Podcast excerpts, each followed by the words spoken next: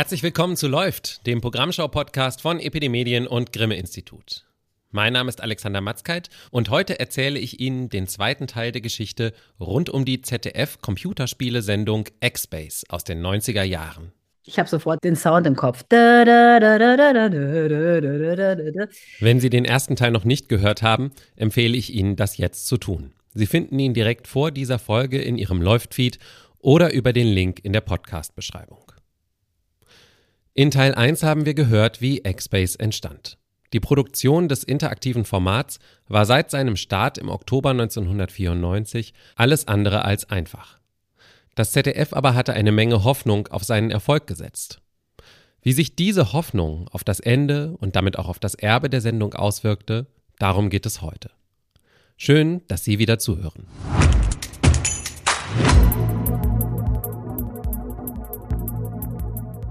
Im Winter 1994 lief X-Base nach wie vor sechsmal die Woche live im ZDF. Der Sendeplatz am Nachmittag war eingeklemmt zwischen einer Kochshow und einer Heute-Sendung.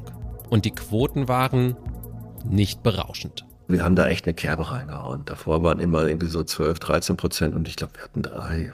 Also es war echt also ein ziemliches Desaster. Rund 300.000 ZuschauerInnen guckten zu, wenn Nils, Tanja, Katharina und Andreas durchs Studio hüpften. Sie feuerten Jugendliche an Konsolen dabei an, wie sie gegen andere Jugendliche am Telefon oder an einem mobilen Terminal in einem Computerfachgeschäft Rebel Assault oder Biker Mice from Mars spielten. 30 Sekunden später sagten sie dann einen Matz-Beitrag an oder interviewten einen Popstar, dessen Auftritt am Ende der Sendung leider mitten im Lied abgeschnitten werden musste, weil die Sendezeit zu Ende war. Und auch wenn die Süddeutsche Zeitung eine Woche nach Start noch geschrieben hatte, breiter, bunter, schneller, so muss modernes Kinderfernsehen aussehen, X-Base hatte keinen leichten Stand. Immer wieder wurde angemerkt, dass die überdrehte Poppigkeit im ZDF eher peinlich als hip wirkte. Produzent Christoph Post erinnert sich. Und das war ja ein Riesenexperiment. Und es wusste ja niemand, wie das ausgeht. Und dann haben wir aber auch relativ viel Anfeindungen erhalten. Also total uncool. Und was ist denn das? Damit hatte ich jetzt persönlich überhaupt nicht gerechnet, weil eigentlich alles, was ich so gemacht hatte, war immer total cool und immer vorne. Auch der König der TV-Parodie nahm X-Base aufs Korn, wie Moderator Andreas von Lepel erzählt. Kalkofe der quasi, als wir Nintendo Donkey Kong vorgestellt haben, hat er eine Sendung gemacht und uns verarscht und ist im Affenkostüm Banane werfend durch die Studiogänge gelaufen, während er Hey, hey, hey gerufen hat. Das war Tanja Moldins Begrüßungsspruch meistens. Kalkofes vernichtendes Urteil? Eigentlich war es ja schon abzusehen, was dabei rauskommt, wenn der senilen Sender ZDF eine jugendliche Computershow macht. Entweder sowas oder Dieter Thomas Heck spielt mit einer elektrischen Schreibmaschine. Doch auch in seiner eigentlichen Zielgruppe fand X-Base wenig Fans. Fernsehwissenschaftler Christian Richter. Also zum Beispiel in Computerzeitungen, die die Sendung dann auch besprochen haben, da sah das ähm, Echo eigentlich nicht anders aus. Das ist erstaunlich. Auch dort wurde bemängelt, dass sie eben so übertrieben jugendlich daherkam und sich so an die Jugend so angebiedert hatte. Es wurde bemängelt, dass vor allem die Spiele nicht ernsthaft wahrgenommen wurden, dass die Spielrunden viel zu schnell waren, dass wenn über Spiele gesprochen wurde, es nur ganz, ganz schnelle Fazit waren, dass eigentlich der Gegenstand, der Gamern ja so sehr am Herzen lag, dass der eigentlich viel zu oberflächlich, viel zu hip und viel zu übertrieben irgendwie dargestellt wurde. Die Zeitschrift PC Player veröffentlichte auf der CD-ROM, die ihrer Dezemberausgabe 1994 beilag, erstmals ein Video, in dem sie X-Base durch den Kakao zieht. Der Moderator der Poing Base steht darin in einem Feld und moderiert sich sehr hektisch durch etwas hindurch, von dem er eindeutig wenig versteht. Die Parodie war so beliebt, dass sie mehrfach fortgesetzt wurde. In einer Ausgabe sogar mit einem prominenten Gast. Ich wurde sogar eingeladen in eine X-Base-Verarsche als X-Base-Moderator, um mich selber hochzunehmen. Das schätze ich. Das war immer großer Spaß. Für die ModeratorInnen war der neue Alltag trotz der schwachen Quoten dennoch nicht ohne Nachteile. Katharina Schwarz. Also was ich gemerkt habe, ist, oh Gott, das ist jetzt voll peinlich, aber egal, dass ich plötzlich in München in die ganzen Diskotheken rein konnte, weil die Türsteher mich kannten. Das war ganz interessant, weil ich meine, wer guckt sich als Türsteher nachmittags X-Base an? Aber scheinbar hat man doch so eine Sachen doch geguckt, ja, weil es irgendwie bunt war und anders. Man wird zwar nicht unbedingt hofiert als kleiner Moderator in einer ZDF-Sendung, aber ich musste nicht mal eigene Klamotten kaufen. Also ich bin jetzt kein modischer, stylischer Mensch und äh, eine neue Jeans zu kaufen oder ein neues T-Shirt, das stresst mich. Und allein, dass ich eine Stylistin hatte, die mir jeden Tag neue Klamotten gegeben hat und ich musste mich da um nichts kümmern, das war für mich ein Perk, der war unglaublich. Viele andere Vorteile gab es gut. Wir waren oft eingeladen zum Essen, auf Events, auf Partys, auf Fußballspiele live von Sony als Sponsor oder sonst irgendetwas. Ähm, Fußballspiele, die mich auch nicht so besonders interessiert haben, aber es gab ein gutes Buffet dort. Die Krönung dieses Hauchs von Prominenz, den Andreas von Lepel durch X-Base erleben durfte, kam Ende 1994. Von den LeserInnen der Zeitschrift Pop Rocky wurde er auf Platz 2 der beliebtesten TV-Persönlichkeiten des Jahres gewählt. Andreas bringt endlich das langweilige ZDF wieder in die Beliebtheitslisten der Teenager, heißt es im Text. Nur einem musste sich der 24-Jährige geschlagen geben. Allerdings wäre 1994 wohl niemand gegen ihn angekommen. An der Spitze thronte David Hasselhoff.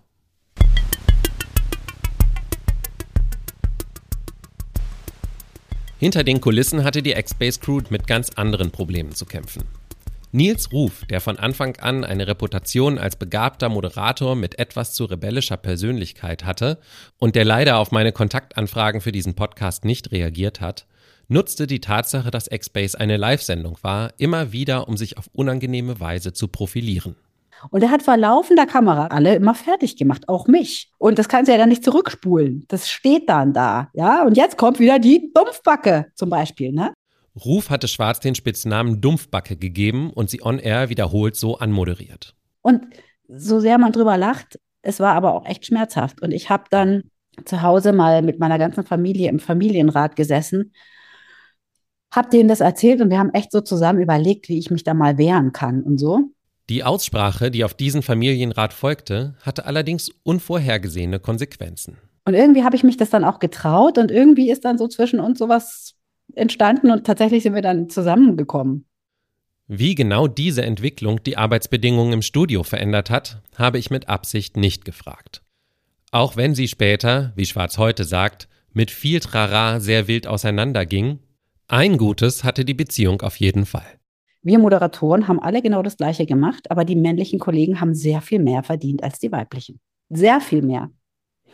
Und das habe ich herausgefunden, durch halt meinen Freund, der mir das gesteckt hat. Und dann bin ich zum Christoph gegangen und habe gesagt, ey Christoph, das geht nicht. Das ist unfair. Und dann fing der so an, so rumzurudern, ja, ich weiß, ich habe ja auch eine Schwester und ich weiß gar nicht, warum er dann Schwester gesagt hat und so weiter. Am Ende, ich habe immer noch nicht ganz genau so viel bekommen wie die anderen, aber erheblich mehr. Also es war fast angeglichen. Christoph Post erinnert sich nicht an dieses Gespräch. Die Beziehung zu Schwarz hielt Ruf nicht davon ab, sich weiter bei jeder Gelegenheit daneben zu benehmen. ZDF-Redakteur Dirk Rademacher. Ich weiß nur, dass Nils Ruf, äh, sagen wir mal, versucht hat, aus, aus sich eine Marke zu machen, indem er, ich sag mal, versuchte, nicht sozial kompatibel zu sein. Also er hat wirklich Dinge rausgehauen, wüsste jetzt nichts Konkretes mehr, aber wo wir gesagt haben, das geht eigentlich nicht. Nils war von Anfang an dabei, also quasi vor mir schon gecastet und festgesetzt. Und er hat sich teilweise sehr wenig vorbereitet auf die Sendungen. Und da mangelt es ihm, ohne ihn zu stark dissen zu wollen, einfach an der Disziplin. Ähm, sagen wir so, ein Kreativgeist lässt sich nur sehr ungern einsperren. Und dieses Ungerne hat sich dann immer mehr verfestigt und zu häufigen Konflikten geführt. Auch mit der Redaktionsleitung, mit äh, ZDF und mit allen Beteiligten. Und irgendwann wurde es dann eben unserer Riege zu bunt und äh, dann haben wir uns von Nils getrennt. Zu diesem Zeitpunkt waren Ruf und Schwarz noch ein Paar. Ich glaube, er war noch mit Katharina, ja, ich glaube, er war noch mit Katharina zusammen, weil die war zu der Zeit dann sehr mies drauf. Ruf freilich blieb sich treu und sprengte in seinem späteren Leben noch so manches Format, egal ob im Fernsehen oder anderswo. Sein Image war irgendwann so gefestigt, dass er in den Medien die Berufsbezeichnung TV-Rüpel gepachtet hatte. Wenn er das jetzt hört, wird er wahrscheinlich sauer werden, aber ich würde ihm wünschen, dass er eine gute Therapie macht.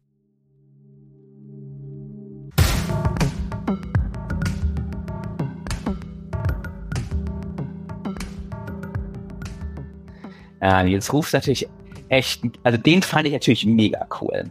Nils Ruf echt so ein Rebell, so ein Anarcho, so ein crazy Typ. Ich fand den perfekt. Perfekt für das Format, aber halt einfach sagen wir so, hätte man 50 Prozent von dem haben können. Dann hätte es vielleicht auch gereicht. Das ist Juri Tetzlaff. Und wenn Ihnen dieser Name sofort etwas sagt, dann hatten Sie vermutlich irgendwann in den letzten 25 Jahren mal kleine Kinder. Tetzlaff war seit dem Start des öffentlich-rechtlichen Kika im Jahr 1997 eins der festen Gesichter des Kanals. Zuletzt vor allem in der Vorschulsendung Baumhaus. Anfang der 90er studierte Tetzlaff allerdings noch in Berlin. Als er nach dem Studium seine ersten Jobs in der Werbebranche bekam, merkte er schnell, dass er dort nicht bleiben wollte. Und dann gab es da an der Kunsthochschule einen Kumpel und der sagte, du, mein Bruder ist Setdesigner in München. Die machen da irgendeine neue Sendung. Vielleicht kannst du da ja irgendwie Fuß fassen. Und äh, dann bin ich also mit dem Zug nach München gefahren, hatte dem gesagt, dass ich komme. Er hatte es vergessen.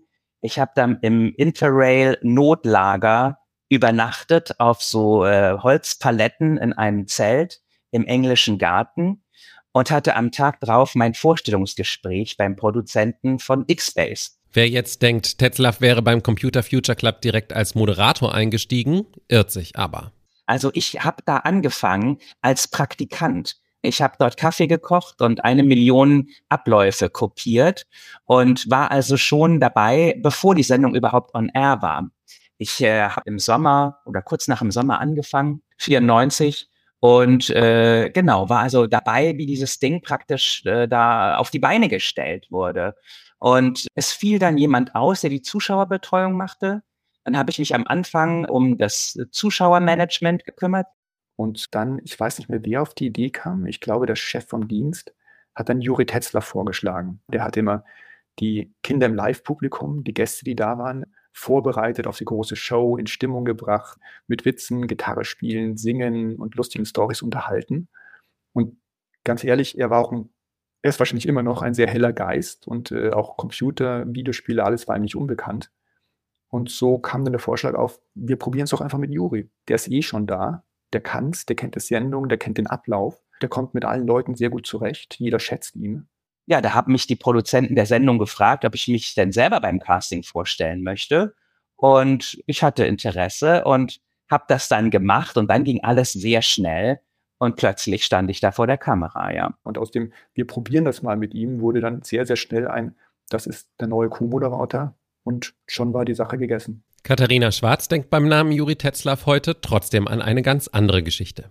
Der Juri war ja bei X-Base Praktikant. Und also der Juri hat, ich habe ihn ja dann mal später, nach, als meine Tochter ganz klein war, die fand den wahnsinnig toll, bei Kikaninchen oder so gesehen. Und dann dachte ich mir, weil wir kennen uns ja und man weiß ja auch, bei XBS damals haben wir auch öfter mal Fanpost gefaked und haben auch mal so dies oder jenes, weil es nicht anders ging, gemacht. Und dachte ich mir, hey, komm, die Rosalie, meine Tochter, die hat jedes Mal, weil da gab es ja immer dieses Gewinnspiel, hat jedes Mal ein ganz schönes Bild gemalt und hingeschickt und nie kam was, nichts. Da habe ich mir gedacht, komm, Juri, hey. Ich habe ihm dann geschrieben und habe einfach gesagt, kannst du nicht mal was machen? Die findet dich so super und komm, wir wissen doch, dass das so geht.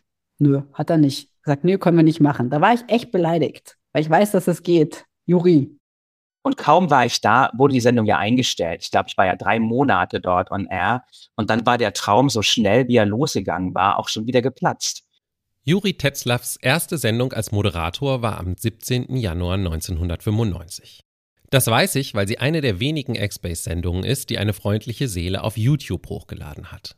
Die Probleme des Formats waren zu diesem Zeitpunkt schon lange bekannt und die Verantwortlichen hatten auch schon mehrfach versucht, es zu verändern. Christoph Post. Nach den ersten zwei bis drei Wochen bei einer täglichen Sendung merkt man das relativ schnell, dass dann es nicht so zuckt, wie man sich das irgendwie erhofft hat. ZDF-Redakteur Dirk Rademacher. Was relativ klar war oder, oder relativ schnell klar wurde, und das ging, ich sag jetzt mal, über acht Wochen, so würde ich gefühlt sagen, es spricht nicht in dem Maße an, wie wir uns das gewünscht hätten da gab es sehr schnell die, die, Diskussion, okay, was müssen wir in der Sendung ändern? Und äh, diese reine Games-Struktur, also das Tournament, das, das hat denen eh nie so richtig gefallen.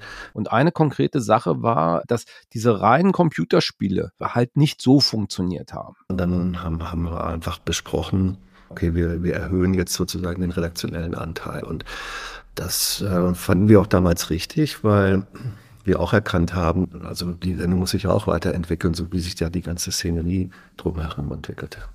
Wir haben Filmstars reingeholt. Ich kann mich noch dunkel erinnern, dann kam jemand von Star Wars und so weiter. Die Gäste waren noch toll. Das wollte das ZDF dann auch, dass das jetzt irgendwie eher so das Magazin wird, weniger die Game Show, sondern eher das Magazin eben zu den neuen Medien. Man muss es aber ganz klar sagen. Es half alles nichts. Man hat nach einer Weile erkannt einfach, wir erreichen die Leute, die wir mit der Sendung erreichen wollen, nicht im genügenden Maß, dass sich das auch irgendwie vom, vom im, im Aufwand rechtfertigt, weil der Aufwand war extrem hoch. Also sowohl technisch, personell als auch finanziell. 70.000 Mark kostete eine Folge X-Base laut Spiegel. Heute wären das rund 60.000 Euro. Das Problem, was auf Dauer dann ein anderes war, glaube ich, dass die Zahlen auch nicht wirklich hochgingen. Also es hat sich eben nicht rumgesprochen.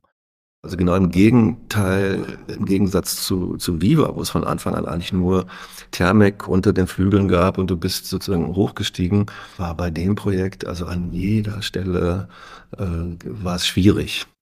Die Frage, die, die immer später auch kam bei anderen Versuchen, Anläufen im ZDF, ja, man braucht einen längeren Atem. Äh, den haben wir ja da auch dann bewiesen. Das waren ja deutlich über 100 Sendungen. Ne? Und äh, das, das ist ja schon was. Der Sender wurde nervös, die Sponsoren wurden nervös, also da ist ähm, viel abverlangt worden. Ja, dann, dann trotzdem aber jeden Tag im Studio stehen.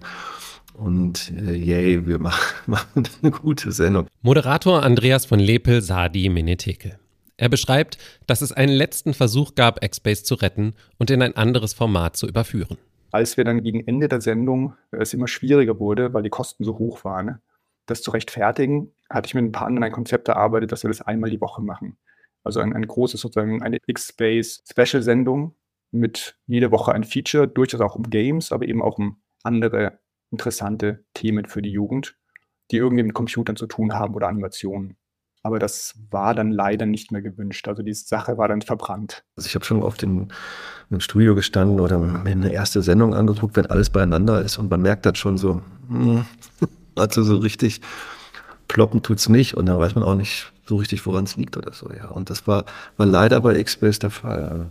Fanden dann alle irgendwie sehr schade und wir sind auch relativ schnell auf so ein Level gekommen, so in Woche zwei, drei war das schon. Da schreibt man selbst Hubert Mutter, schreibt man noch Briefe dass er die Sendung toll findet und eigentlich auch nicht weiß, was man da jetzt irgendwie anders oder besser macht. Er hat auch seine Kinder gefragt. Äh, aber, aber trotzdem ist der Erfolg dann eben ausgeblieben. Ja. Ungefähr zur gleichen Zeit, als Juri Tetzlaff den Moderatorenposten von Nils Ruf übernahm, fiel im ZDF die Entscheidung, dass X-Base nicht den gewünschten Erfolg gebracht hatte. Also da gibt es natürlich dann Rücksprachen mit der Redaktion, da kommt dann der, der Hauptredaktionsleiter und kommt dann zur Redaktion und braucht Argumente dafür und dagegen. Also das ist auch nicht so aus, aus, dem, aus dem Bauch heraus. Und dann gibt es eine Entscheidung und das ist dann aber wirklich auf, auf Direktorenebene. Und dann hat man gesagt, okay, es funktioniert leider nicht so gut, wie wir uns das erhofft haben. Und es funktioniert eigentlich noch schlechter, als wir befürchtet haben. Das hat jetzt leider keinen Sinn, das tote Pferd weiterzureiten. Und wir haben so Ende Januar dann die Entscheidung mitgeteilt bekommen, dass sie es nicht machen. Das war sehr nett, sehr höflich und also großes Bedauern und, und toll, was ihr da geleistet habt und so. Das, das war schon alles korrekt. Ein strukturelles Feature von Xbase bekam dadurch ein besonders jähes Ende. Die ganze Sendung war ja als lang angelegtes Computerspieleturnier gestartet. Jeden Tag gab es zwei Spielrunden, deren SiegerInnen in einer Final Stage gegeneinander spielten. Alle TagessiegerInnen duellierten sich am Ende der Woche in der Super Stage, die WochensiegerInnen am Ende des Monats in der Mega Stage. Das große Finale hieß Giga Stage. Es versprach eine Reise als Gewinn und es fand am Ende sogar statt. Aber halt mit fünf, statt wie geplant mit zwölf MonatssiegerInnen. Wer dieses Finale gewonnen hat, konnte ich leider nicht mehr herausfinden. Wenn du da draußen bist, melde dich doch mal.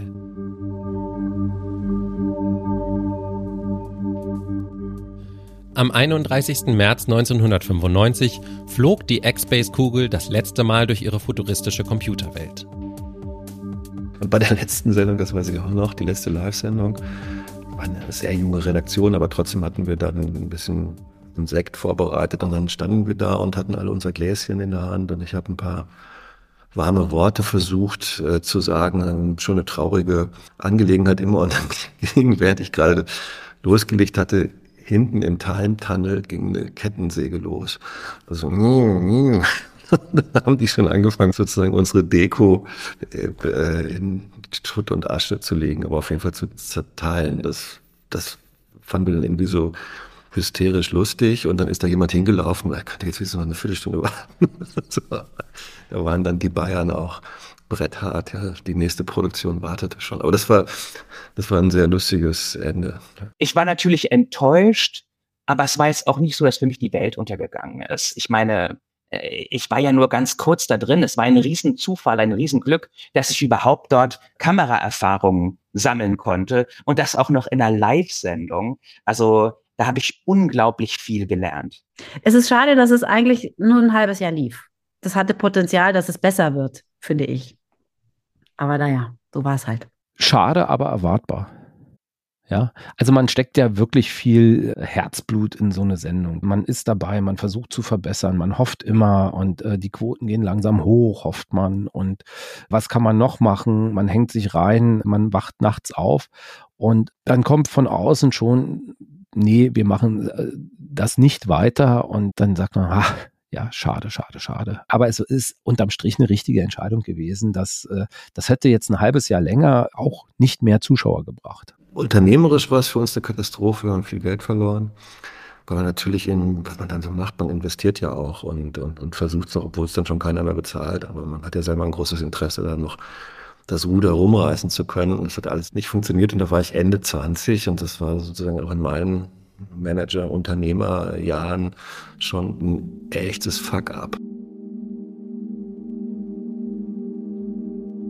Warum Warum ist Xbase so eindeutig gefloppt? So sehr, dass der Kritiker Tilman Gangloff noch zwei Jahre später in zwei verschiedenen Kritiken für Epidemedien als Negativbeispiel darauf verwies. In meinen Gesprächen mit den MacherInnen von damals haben sich zwei Theorien herausgeschält, von denen wahrscheinlich beide ein bisschen wahr sind. Die erste Theorie? Das ZDF hat's verbockt. Und zwar in zweierlei Hinsicht. Erstens, weil mit der Sendung, wie schon erwähnt, viel zu viele Erwartungen verbunden waren. Wir wollten ja eben nicht nur die Computerspiel-Nerds erreichen, wir wollten ja ein Format machen, was auch gerne Leute sehen, die vielleicht nicht unbedingt nur auf Computerspiele abfahren. Und aufgrund dieser Erwartungen wurde alles in X-Base hineingestopft, was nicht bei drei auf den Bäumen war und irgendwie nach Jugend roch. Nicht nur Computerspiele, sondern auch noch Popkultur und Bildung. Da waren auch viele Sachen, die, die jetzt nicht schlecht waren. Ja, aber so die Melange am Schluss, wenn alles zusammenkommt, dann ist ja wie wenn man kocht. Also dann muss es ja auch schmecken und nicht nur die Einzelzutaten. Und das hat irgendwie nicht so richtig hingehauen. Leider.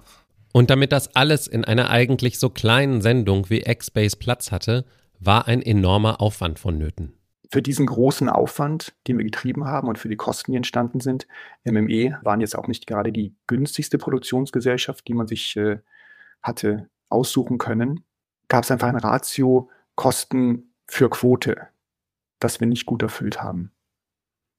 Und ähm, daran, glaube ich, ist er letztendlich auch gescheitert. Also an dieser ganz simplen, äh, diese Sendezeit für die erreichte Quote kostet das ZDF zu viel. Es war oft dieses Gefühl, einfach, wir sind das ZDF, wir machen das, dann wird das schon in einer gewissen Größenordnung irgendwie funktionieren. Wir machen jetzt nicht auf Tele 5 im Studio zwei Leute vom Computer. Also da wurde ja, wenn, wenn Sie sich das Studio angucken, da, da wurde wirklich nicht gekleckert, da wurde geklotzt. So, und das, was dann dafür hinten rauskam, war weit hinter den Erwartungen.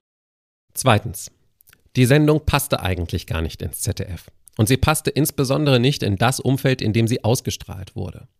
Wobei sich der prominente Sendeplatz mitten in der Nachmittags-Primetime und der dafür betriebene Aufwand gegenseitig bedingten.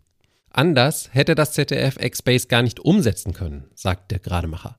Die ARD hat die dritten Programme, die können da relativ viel im Kleinen probieren und haben dann ja Programme, die sie in den dritten probiert haben, dann in, ins erste geholt. Diese Möglichkeit hatten wir damals eben so überhaupt nicht, sondern man muss dann auf bestimmte Sendeplätze ausweichen. Nach X-Space kommt so eine Ansagerin und macht irgendwie äh, Werbung für einen Rosamunde Pilcher Film, der abends kommt. Also hier von wegen Audience Flow oder dass man irgendwie versucht, so seine Zuschauer irgendwie mitzunehmen oder das irgendwie einzubetten. Ich meine, wir waren da wie so ein Außerirdischer im ZDF-Programm. Das war eine halbe Stunde plötzlich mal am Nachmittag, wo wir versucht haben, so cool wie Viva und MTV zu sein. Aber vorher und nachher hatten wir irgendwie eine Heute-Journal und, und, und eben solche, ja, einfach ähm, äh, eine typische ZDF-Sendung, gegen die ja nichts äh, einzuwendendes, aber die halt nicht unbedingt die jungen Leute da rangekarrt haben. Also der Pioniergeist, der war auf jeden Fall irgendwie da. Aber es war halt eine, Kombination mit einem sehr, sehr großen Apparat von einer altherkömmlichen äh, Fernsehanstalt. Die zweite Theorie, warum X-Base gescheitert ist, stammt von Dirk Rademacher.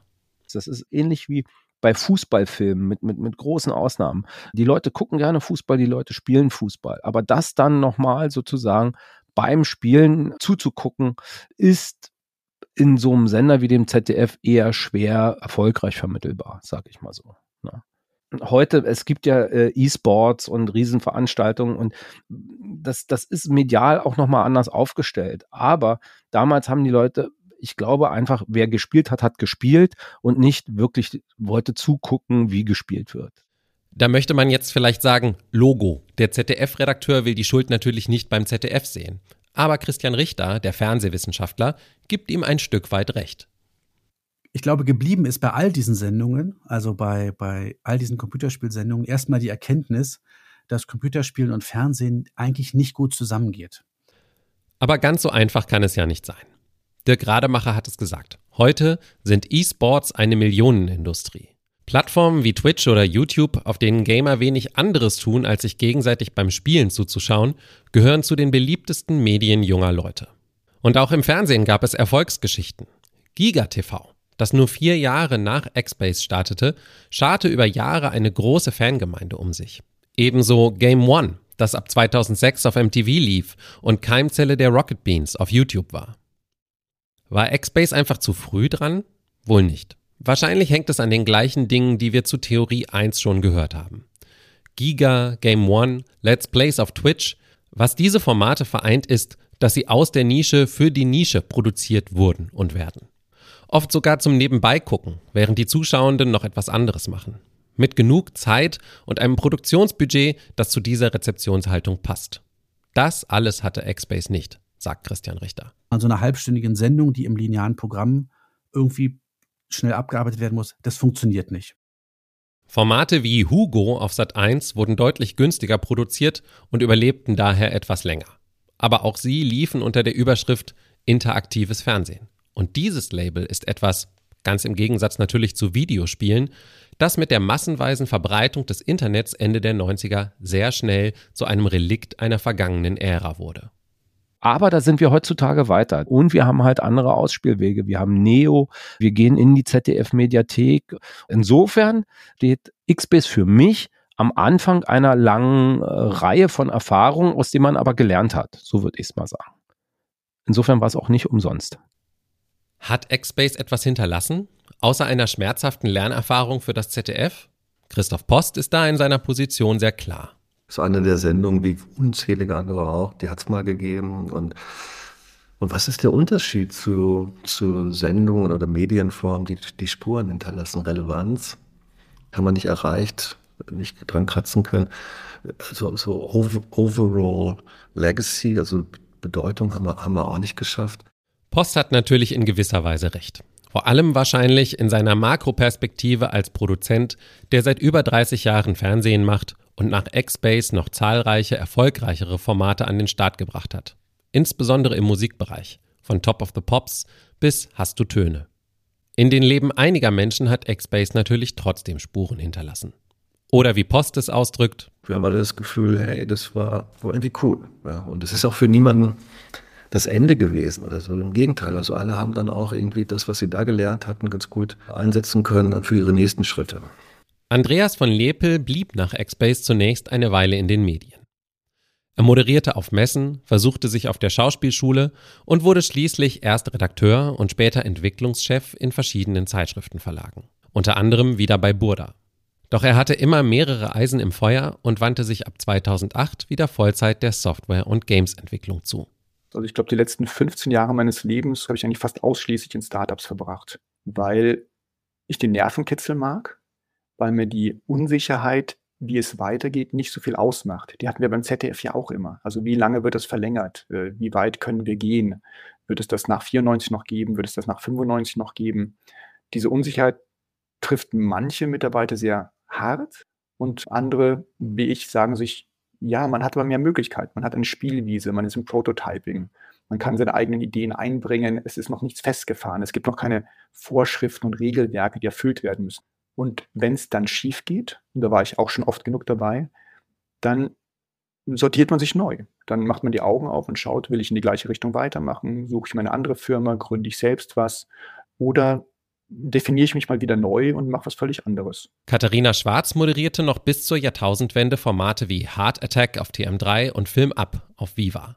Parallel fing sie an zu Schauspielern, hatte einige Rollen in Fernseh- und Kinofilmen und auf der Bühne weil ich ja vorhin immer gesagt habe, ich kann davon äh, heute so viel benutzen, hätte ich halt gerne noch kurz erzählt, dass ich seit circa 15 Jahren eine Schauspielschule habe und genau das, was ich da auch gelernt habe, auch weitergebe. Nicht nur, weil ich habe später auch noch Schauspiel studiert, aber daraus wiederum ist eine Agentur entstanden. Also ich bin auch Agentin und meine jungen Schauspieler, die drehen auch schon richtig viel.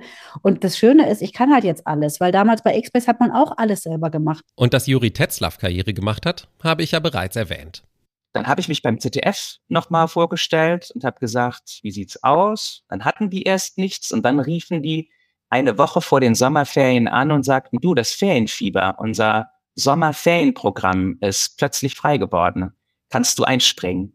Dann bin ich in den Flieger nach München von Berlin aus und ja, dann stand ich wieder vor der Kamera und habe mich dann so langsam hochgearbeitet sozusagen. Auch ZDF-Redakteur Dirk Rademacher will X-Base nicht einfach aus der Fernsehgeschichte tilgen. Was ich gerne sagen würde, ist, dass ich mich sehr, sehr gern an X-Base erinnere, es wirklich als äh, Labor gesehen habe und überhaupt nicht als Flop, sondern als Versuch. Und äh, die Erfahrungen, die ich da gesammelt habe, sozusagen mich auch weiter durch mein, mein redaktionelles Leben hier begleitet haben. Christian Richter, der Fernsehwissenschaftler, schließlich meint, ein bisschen was für Gaming als Kulturgut hat die Sendung dann doch bewirkt.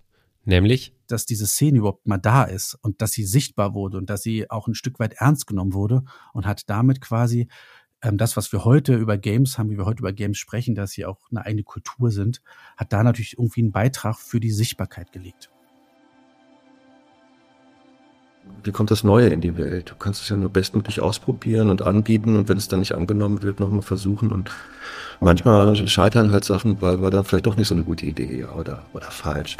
Das war die Lektion, die ich da mitgenommen habe.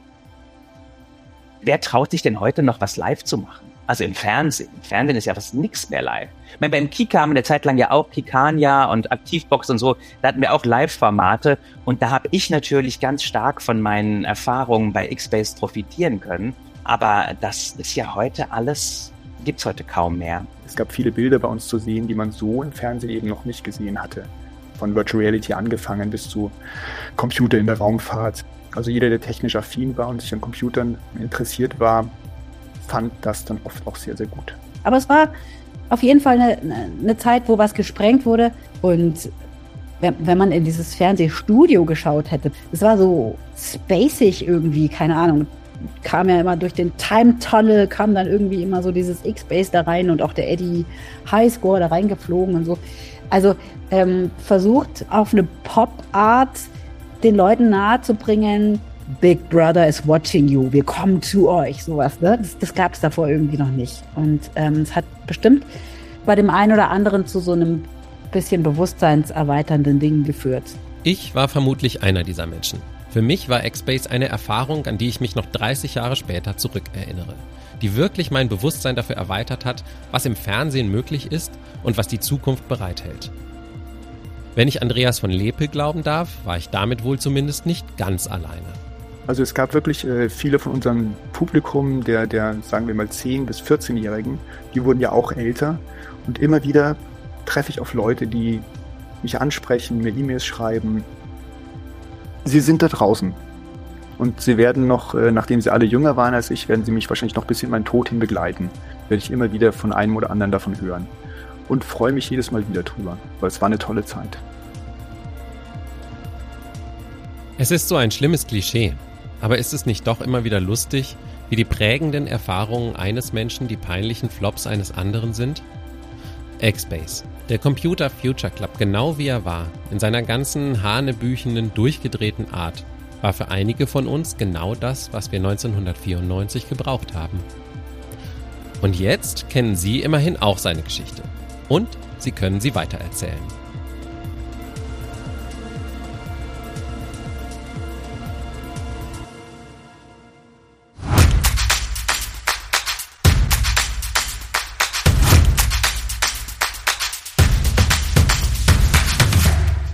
Ich meine das ernst. Wenn Ihnen gefallen hat, was Sie hören, dann erzählen Sie doch anderen davon, persönlich oder auf Social Media. Dort finden Sie auch das Grimme-Institut und Epidemedien und mich. Wir freuen uns auf Ihr Feedback und in zwei Wochen sind wir wieder mit einer regulären Ausgabe zurück. Bis dahin können Sie ja mal auf der rund erneuerten Website von Epidemedien vorbeischauen, epd-medien.de. Die ist zum Jahreswechsel offiziell gestartet und bietet ab sofort jeden Tag aktuelle Nachrichten und Hintergründe aus der Medienbranche. Läuft ist eine Produktion von Epidemedien und Grimme Institut im Jahr 2023. Autor und Produktion Alexander Matzkeit. Das bin ich. Redaktion Lars Gresser, Alexander Matzkeit und Michael Ridder. Musik Gesolreuth. Ein großer Dank an alle Gesprächspartner. Christian Richter, Christoph Post, Juri Tetzlaff, Katharina Schwarz, Dirk Rademacher und Andreas von Lepel. Außerdem an Sonja Hartl, Sören Mantei, Dimut Röther, Katharina Toms und Katharina Matzkeit.